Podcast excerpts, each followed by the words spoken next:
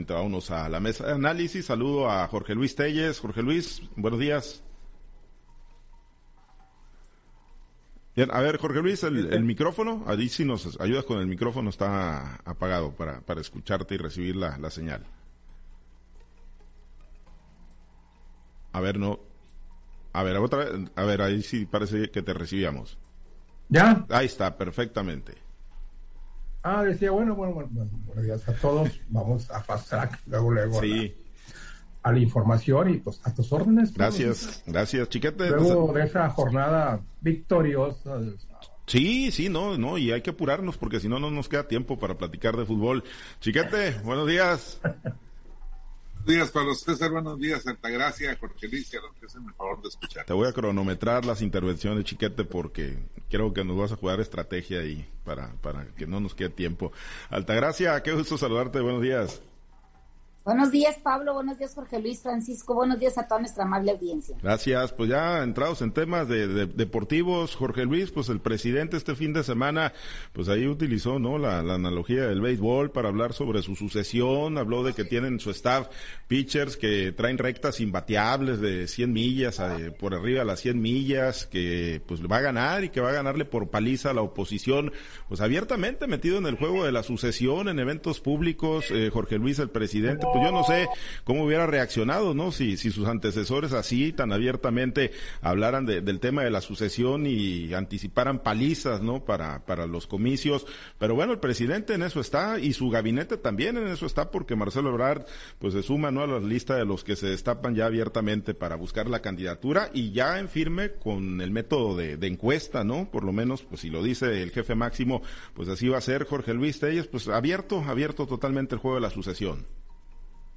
Sí, dice que tiene pitchers ahí, hombres y mujeres que tiran rectas arriba de 100 millas.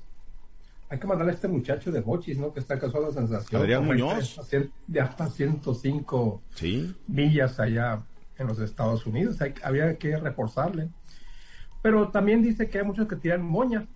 Moña es un, lenguaje utilizado por los pitchers, sobre todo los cubanos de Central Bros que quiere decir pues que tiran mucha mañosada, mucha mentira, como luego dicen. Y yo creo que en lo de moña, pues ahí está el presidente y algunos de los de su equipo. Mucha moña, mucha mentira, mucha... Pues muchas eh, pichadas, ¿no? Esas que traen veneno y que hasta van a los bateadores. Y pues eh, el presidente, el presidente, a diferencia de muchos otros que no les gusta hablar para nada de la sucesión, excepto cuando ya está muy cerca, pues él mismo ha ha puesto en marcha este proceso que hay que decir apasiona, apasiona a la, gente, ¿no? Incluso pues a la gente que está más amolada, la, incluso a la gente jodida le gusta hablar de, política, aunque no se resuelvan sus problemas elementales, pero sí, cuando se trata de política todo el mundo habla, todo el mundo opina, todo el mundo quiere hacer escuchar su voz. Y en este caso, bueno, pues eh, hay que decir que se suma Marcelo Ebrard, una demostración. Yo no sé dónde fue esta. En Michoacán, creo. Y afecto para Marcelo Ebrard, pero sí es evidente que, que habían causado todo un, todo un teatro armado, ¿no? Entre el presidente, bajo los acordes de la música del grupo Queen, We Are the Champions, y el presidente levantando la mano como si fuera Freddie Mercury, el, que entrara ahí al, al parque, donde fue la refinería de, de, Dos Bocas, creo que fue el evento y bueno, pues este, a, lo como le gusta al presidente, ¿no? Que lo alaben, que le aplaudan, que, que, le rindan pleistesía, y él levantando las manos, como si fuera el non plus ultra de este país. Y anunciando, pues, que la oposición, pues que le va a ganar por paliza, por paliza en todos los eventos, que ya viene el proceso, que va a ser método de encuesta. En realidad, muy, muy pocas cosas nuevas, ¿no? O sea, me llama la atención por la por la manera como se abordan, pero en realidad si nos ponemos a analizar a fondo, nada nuevo bajo el sol. ¿Quién ignora que Marcelo Ebrard está dentro de, la lista de los presidenciales? Eh, la novedad pues este es el secretario de gobernación, Adán Augusto, que primero ha dicho el presidente que no y que lo acaba de incorporar, que en duda que Claudia Sheinbaum está en la jugada y por ahí puede aparecer otro, ¿no? Evidentemente Evidentemente la piedra incómoda del zapato sigue siendo Ricardo Monreal, a que no menciona ni siquiera por asomo, cuando todos los que sabemos un poquito de esto sabemos que efectivamente Monreal va a ser una piedrota en el zapato, más si se decide a irse por la oposición. Y no te digo porque pueda tener, que, porque pudiera tener el respaldo de todos los partidos opositores, sino porque habría desprendimientos importantes de Morena hacia la, hacia la hipotética candidatura de, Ricardo Monreal. Pero pues el presidente de plano ya lo tiene totalmente descartado. Yo no sé por qué Monreal sigue diciendo que puede ser candidato por Morena, cuando evidentemente no está considerado, no aparece ni siquiera en el último lugar de la lista de los posibles presidenciales. Pero aún así él sigue haciendo su trabajo, él sigue tratando, él sigue incorporando adeptos, sigue acercándose con, otros partidos de oposición.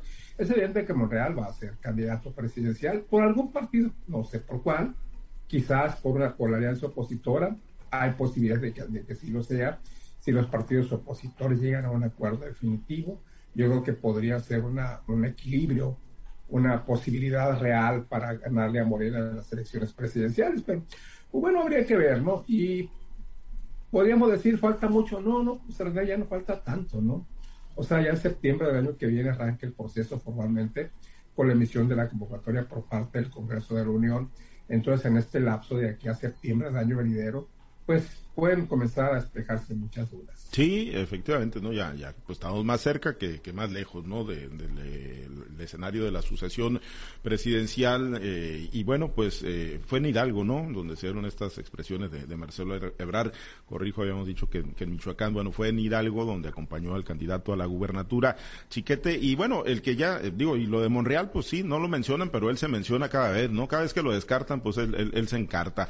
Y bueno, Chiquete, el que se hable de una encuesta, eh, pues no, no, pues desvía la atención de los funcionarios, porque al final de cuentas ya, ya lo refería Jorge Luis, Marcelo Ebrard, secretario de Relaciones Exteriores, Adán Augusto, secretario de Gobernación, Claudia Sheinbaum de la Ciudad de México, y bueno, el caso de Ricardo Monreal, un poco más, más apartado de, la esfera eh, gubernamental o presidencial, pero, no los desvía, digo, no los desvía en exceso, eh, chiquete, de las labores que se supone tendrían que estar haciendo eh, por el bien del país. Pues no, Pablo César, porque ya estaban en eso. Desde casi desde el principio del, sexenio están metidos en la sucesión. Desde que fue designada como, como candidata a la, a la, a la jefatura de gobierno, Claudia Sheinbaum se puso encima o le pusieron encima la etiqueta de favorita de Delfina del, del presidente. Eh, Marcelo Ebrard prácticamente desde el principio también empezó a ser manejado como uno de los más viables para, para la, presidencia, aunque hubo un momento en que parecía excluido porque era tanto el favoritismo de, López Obrador hacia Claudia Sheinbaum, que solo la mala posición de la Sheinbaum en las encuestas ha permitido que, que rebrote esta posibilidad de Marcelo Ebrard.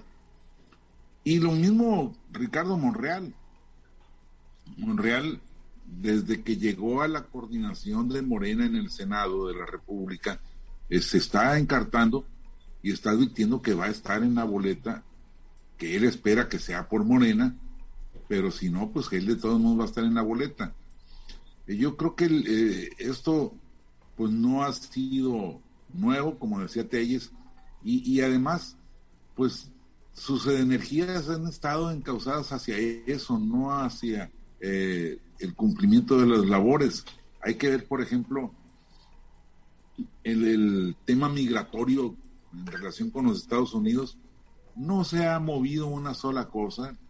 El, el, gobierno mexicano sigue haciendo las labores de contención que le asignó Trump y por más que rechacen la aseveración del expresidente en el sentido de que se doblaron muy rápido, pues ahí está, ahí están incluso las las declaraciones de Marta Bárcenas, que fue la primera embajadora de López Obrador en, Estados Unidos, diciendo que sí, que se doblaron, que sí se llegaron a acuerdos que oficialmente no se habían aceptado. Y en fin, todas esas tareas que debiera estar haciendo Marcelo, pues han quedado siempre hacia segundos o terceros niveles.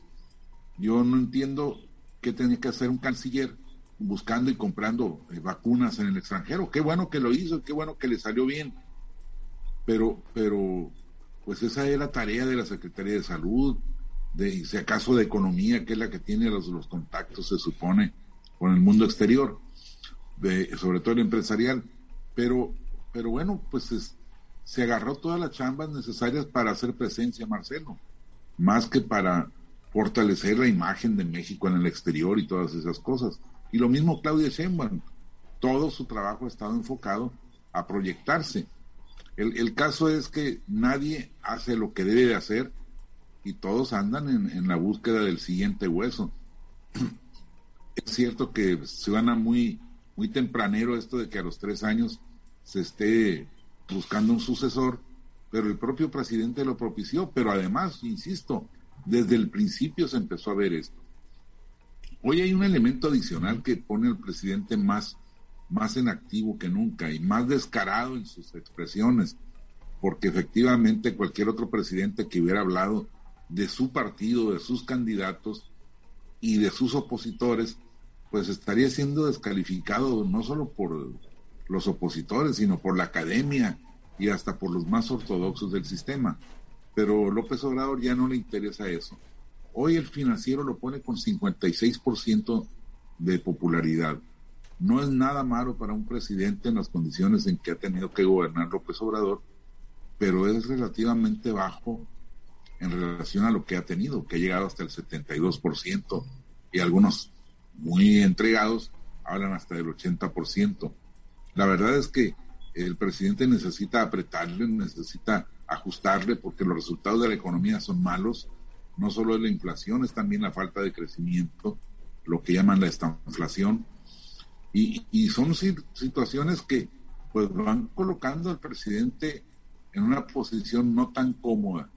Y entonces él necesita pues eh, enfrentamientos, radicalizaciones para poder sortear estas, estas circunstancias de dificultad que se están viviendo en el país. Los eh, repuntes y los rebrotes de la, de la violencia, la falta de resultados en las estrategias, tienen que, eh, pues de algún modo, influir en las posibilidades y riesgos de la, de la sucesión presidencial. No es una situación desesperada, pero, pero está en menos comodidad de la que tenía hasta principios de año. Pues sí, sí, y, está metido y metidísimo Altagracia, el presidente, en el tema de la sucesión y bueno, pues echándole, ¿no? Echándole pues gasolina al vehículo para que se acelere más todavía. Y no solamente un solo vehículo, ya ves que tiene varios, ¿no? Esos vehículos que primero cuando él inició su periodo presidencial, algunos parecían pues vehículos flamantes de, de del año con todas las, este, con todo el equipo, con todo el equipamiento para poder llegar a ser un gran candidato presidencial. Lo vimos, como bien lo comparten mis compañeros aquí, cuando el, canciller Marcelo Ebrard pues andaba prácticamente en boca todos los días del presidente, incluso hasta para las acciones más menores que no tenían nada que ver con su cargo, pues él intervenía de alguna manera para salvarle al presidente o por lo menos para hacer ver que era la persona idónea para ser un como cogobierno o, o realmente ya impulsarlo para una candidatura presidencial. Después vimos cómo lanzó toda su estrategia hacia la, la, la, titular de, Ciudad de México, que es Claudia Sheinbaum, en el hecho de, mencionarla como una de las mujeres pues mejor posicionadas, una gran líder, siempre ensalzando su trabajo y pues le han venido cayendo uno a uno eh, algunos problemas que, que incluso pudieran ser como que el destino le está jugando una mala pasada, ¿no? En el caso del presidente, cuando menciona a Claudia Chema, nunca pensó que se le iba a caer la línea 12 del metro. ¿Cuándo iba a pensar, por ejemplo, estas declaraciones desafortunadas de Donald Trump en el hecho del, llamado eh, doblamiento hacia, hacia las exigencias del mismo, del mismo gobierno de Estados Unidos, ¿no? Cómo, cómo deja muy mal parado al canciller Marcelo Ebrard o cómo hemos tenido algunas situaciones con otros países, con Austria, con Panamá, eh, como los con España mismo y como el, candidato Andrés de Andrés Manuel, en este caso Marcelo Ebrard, pues no, no, ha, no ha tenido ni siquiera la decencia o delicadeza de decir algún pronunciamiento en contra de lo que el mismo presidente viene diciendo, ¿no? Ahora, ¿cómo eh, eh, pone en la palestra a Dan Augusto cuando todos vimos cómo fue el trabajo para, para esta consulta que hubo el domingo pasado? como el, el encargado de llevar las riendas de constitucionales de este país por parte del gobierno como secretario de gobernación, cómo utilizó incluso equipamiento del gobierno federal para eh, un, una situación que nada tenía que ver con su ejercicio del puesto que ocupa. No me parece que el presidente tiene echada la carne al asador. ¿Por qué? Porque está viendo que sus candidatos no están llegando, no están llegándole al pueblo como él quisiera o como él llegó o para tener incluso los mismos niveles de aceptación que tiene, que aunque se menciona que están por encima del 50%, pero muy abajo de aquellos 70% que tenía cuando inició el gobierno, pues de todas maneras sigue siendo una alta calificación para un mandatario de cualquier país, ¿no? Lo que es un hecho es que también trae esa piedra en el zapato que es, en este caso es Monreal, y que finalmente pudiera ser eh, un punto de quiebre o va a ser el punto de quiebre dentro del partido de Morena, eh, porque puede, con esa obstinación que tiene de aparecer en la boleta, pues lo puede hacer incluso por otro, por otro partido, ¿no? Lo que es un hecho es que ya hay negocios en puerta, me parece que están ahorita en, en, en, franca en franca alza pues la venta de cucharas para poder hacer los cuchareos a las a las encuestas que se van a ir presentando de aquí al 2024 y que seguramente pues van a tratar de beneficiar a uno o a otro candidato dependiendo cuál es el grupo que traiga detrás que lo ande impulsando. No me parece que es una carrera anticipada, es una carrera que puede desgastar los caballos del presidente, pero también puede llegar, hacerlos llegar a la meta. ¿Por qué? Porque enfrente finalmente no le están poniendo a nada. No, no se puede entender una, una contienda si no hay opositores. Me parece que en todo caso sería solamente una imposición y si la oposición no se pone las pilas, pues me parece que los candidatos del presidente, por más desgastados que estén, por más vapuleados o por más golpeados, pueden llegar a ocupar la primera, el primer lugar político de este país. Si finalmente los de enfrente pues no se organizan y no, no ponen a nadie para que la gente se vaya eh, de alguna manera concientizando o los vaya asimilando para en todo caso poder ejercer su voto o su eh, darle su, su confianza. En el caso de que aparezcan en la boleta en el 2024. Son cosas que, que son anticipadas, algunas son previsibles, pero de alguna manera pues es lo único que tenemos enfrente y mientras no haya otra cosa pues vamos a seguir hablando de ellos aunque no, nos gusten o no nos gusten, aunque su figura les alcance o no les alcance o finalmente la porra el presidente sea lo suficientemente fuerte para posicionarnos en el primer puesto político de este país. Bien, sí, por enfrente se, se ve, pues hasta el momento un bloque, pues digámoslo así, sólido en cuanto a la oposición, pero sin un rostro claro, ¿no? De hombre o mujer o de mujer u hombre que pudiese abanderarlos para la elección presidencial del 2024. Y bueno, nada más, eh, eh, Jorge Luis y compañeros, pues a ver, eh, en un recorrido así rápido, porque nos vamos a la semanera, ¿con quién se quedarían como favorito, como favorita hasta el momento en la fotografía de hoy, del momento, dentro del equipo del presidente López Obrador para la candidatura Jorge Luis? ¿Con quién te quedarías tú como favorito o a quién visualizas ahorita como favorito o favorita? Yo vería a Adán Augusto. Adán Augusto. Augusto, este, realmente fue muy, muy espléndido el presidente en sus consideraciones, en su secretario de gobernación y la manera en que se le suman, como borritos, obviamente, pues todos los diputados de, de Morena, del PT, de, del Partido Verde Ecologista en favor de Adán Augusto. Aunque pudiera hacer lo mismo, ¿no? Cualquiera que hubiera hecho el presidente que hubiera puesto ahí la, el, estímulo para que se desatara, pues se hubiera desatado, ¿no? Pero en el caso de Adán Augusto yo lo veo ahorita, lo veo este, como que está punteando, pero pues no, no se descarta, ¿no? Inclusive un cuarto o quinto una cuarta o quinta corcholata, como le llama el presidente. Sí, que pudiera, pudiera emerger. Chiquete, ¿con quién te quedarías en la fotografía del momento? Yo creo que el más sólido en este momento es Marcelo, porque es el que aglutinaría no solo a los radicales de Morena, que estarían por supuesto con Adán Augusto, sino con los grupos más dispersos de, de Morena y de la izquierda en general. Creo que Marcelo ya le está, ya ha desplazado a la propia Claudia Sheinbaum porque ella no garantiza el triunfo electoral. ¿Y en Altagracia?